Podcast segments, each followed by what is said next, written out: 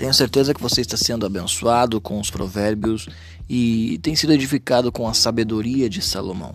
Muitas vezes essa sabedoria precisa usar palavras duras para que a gente entenda a nossa posição e tomemos uma atitude. O versículo 6 diz: Aprenda com a formiga preguiçoso. Observe como ela haja, seja sábio. Embora não tenha príncipe, nem autoridade, nem governante, ela trabalha duro durante o verão, juntando comida para o inverno.